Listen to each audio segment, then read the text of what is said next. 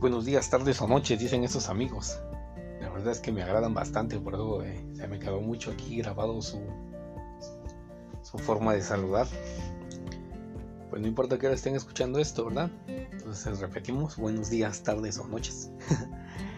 Eh, vimos como, como primer punto, como punto principal, cómo Jesús crecía en sabiduría. Y ahora estamos viendo eh, el siguiente punto, es cómo trataba Jesús con estos tres diferentes clases de personas. La primera clase de personas dijimos que está en Marcos 3:20 y dice que se agolpaba de nuevo a la gente de modos que no podían ni comer pan. Esos eran aquellos con los que Cristo estaba creciendo en gracia. El versículo 21 marca el segundo grupo, dice, cuando lo oyeron los suyos, ¿quiénes son los suyos? Pues supongo que sus amigos y familiares, ¿verdad? Vinieron para prenderle porque decían que estaba fuera de sí. El tercer grupo dice, pero los escribas que habían venido de Jerusalén decían que tenían que tenía a Belcebú y que por el príncipe de los demonios estaba fuera, estaba echando fuera a los demonios. Este es el tercer grupo. Vamos a marcarlo así claramente. 1. Aquellos con los cuales Jesús había crecido en gracia. Vamos a llamarle sus amigos. ¿no? Vamos a llamarle eh, la gente que lo bendecía. Vamos a llamarle... Sí, sí, sí, sí, su equipo, su sus amigos. ¿sí? Dejémoslo así. Ese es el primer grupo. El tercer grupo es fácil de identificar y dice que eran los escribas que habían venido de Jerusalén y decían que tenía a Belcebú, al príncipe de los demonios.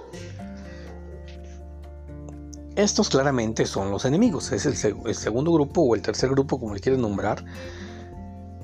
Y vamos a dejar al grupo de en medio o al segundo grupo, vamos a nombrarle así, como un grupo sumamente extraño. Porque dice el versículo 21, cuando lo oyeron los suyos, vinieron para prenderle porque decían que estaba fuera de sí. Es explícita la manera en la cual la Biblia los está llamando que son los suyos. Son su familia. Incluso podríamos decirle que algunos había quienes consideraran amigos de Jesús. Pero no le vamos a llamar así, ahorita le vamos a llamar familia porque dijimos que el grupo 1 son los amigos de Jesús y el grupo 3 son los enemigos de Jesús y nos queda el grupo 2 que queda en medio. Y estos dicen ser amigos de Jesús, dicen ser familia de Jesús, pero no se comportan como tal. Porque no solamente no creen en lo que Él hace, sino que lo tratan de loco. No solamente no creen en lo que él hace, sino que lo tratan de, de poner cargas encima, ¿ves?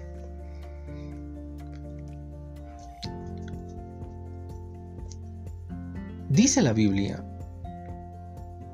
que cuando Jesús está platicando con sus hermanos, sus hermanos se acercan a él estos miembros que son parte de su familia y dicen que se acercan a Cristo y le dicen, anda, ve y enséñate.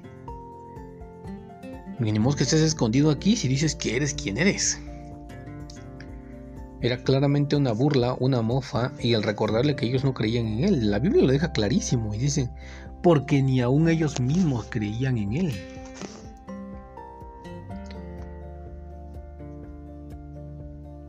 Resulta que esta parte de su familia no creía en él.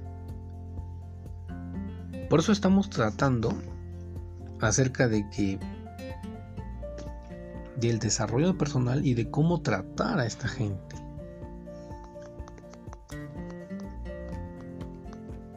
Te voy a dar la cita. Aunque yo creo que ya, ya lo hemos visto y que lo puedes buscar por ti mismo, ¿verdad? Juan 7:5 dice, porque ni aun sus hermanos creían en él. Desde el versículo 5 dice que si haces estas cosas, muéstrate al mundo, dice. ellos claramente no creían en Cristo. Eh, aquí es donde necesitamos entender y ver cómo Jesús aplicó la sabiduría para tratar con ciertas personas, algunas de las cuales estaban dañando bastante a Cristo. Estaban causándole conflictos. Cuando Jesús está en la cruz, aparece su madre. Curiosamente ahora no aparece ninguno de sus hermanos. La Biblia nos deja bien en claro que entre los hermanos de Jesús aparece, por ejemplo, Santiago, y aparece Judas. Y Santiago, que escribe la carta, no es propiamente Santiago, el hermano de Juan, sino que lo, lo que se acepta tradicionalmente es que es Santiago, el hermano del Señor. Santiago, el hermano del Señor Jesús.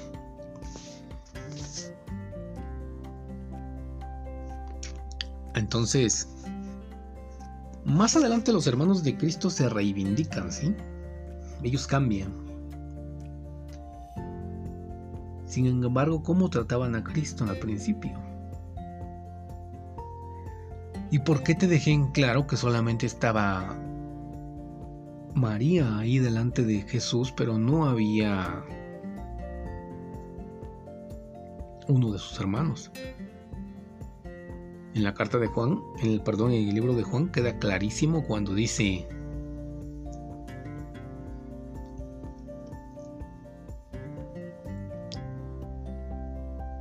que Cristo le deja dicho a Juan, he ahí a tu madre y a, y a ella le dice, he ahí a tu hijo.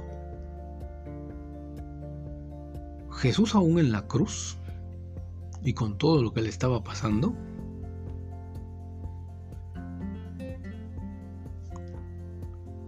Jesús tenía la carga de su madre, tenía la carga por su mamá.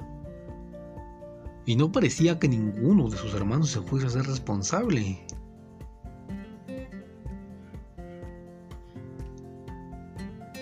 Seguramente Jesús seguía haciéndose cargo como hijo mayor.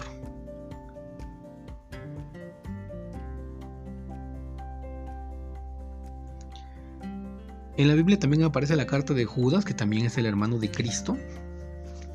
Y por eso te digo, o sea, la gente afortunadamente sí cambió, ¿verdad? Los, los hermanos de Jesús cambiaron. Pero a lo que yo voy con esto es a que tú y yo entendamos cómo trató Jesús a sus hermanos y a su madre en el tiempo en el cual ellos lo rechazaban, en el tiempo en el cual ellos buscaban sacarse, sacarle provecho a Jesús. ¿Te imaginas tú que Jesús, por sentirse ah, una persona buena, una persona extremadamente amable, hubiera caído en el error de no ser sabio al cómo administrar el dinero que proveían. Dice la Biblia que había ciertas mujeres que bendecían el ministerio de Cristo y que gracias a ellas es que Jesús y sus discípulos podían comer, viajar y trasladarse.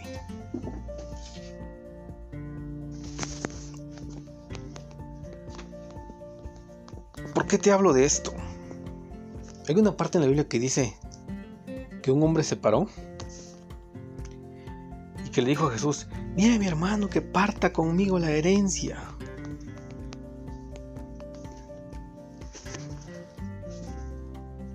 Eso se encuentra en Lucas capítulo 12, versículo 13. Uno de la multitud le dijo, Maestro, dile a mi hermano que divida conmigo la herencia. Necesitamos entender esto porque si no nos vamos a ir con la finta de que nosotros, es que yo soy cristiano, es que yo soy una buena persona. Te voy a seguir leyendo. Dice, entonces alguien de la multitud le dijo a Jesús, Maestro, dile a mi hermano que comparta la herencia conmigo. Pero Jesús le dijo, hombre, ¿quién me nombró juez de ustedes o árbitro de sus pleitos? Jesús les dijo, aléjense de toda avaricia. Y él comienza a contarles una historia.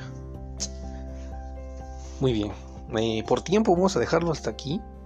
Pero ahorita ya estamos empezando a entrar en el aspecto de cómo Jesús trataba con su familia y cómo Jesús trataba con esta gente que no creía directamente en Él y que no solamente no creía en Él, sino que buscaban sacar algún provecho como lo que acabamos de ver con este hombre. Y necesitamos ver cómo trataba Jesús con esa gente, ¿sí? Porque están los amigos, los enemigos, y aquellos que parecen tus amigos, aquellos que parecen tu familia, pero que no actúan como tal, solamente están procurando sacar un provecho de ti y sangrarte. Vamos a dejar este punto hasta aquí. Dios les bendiga.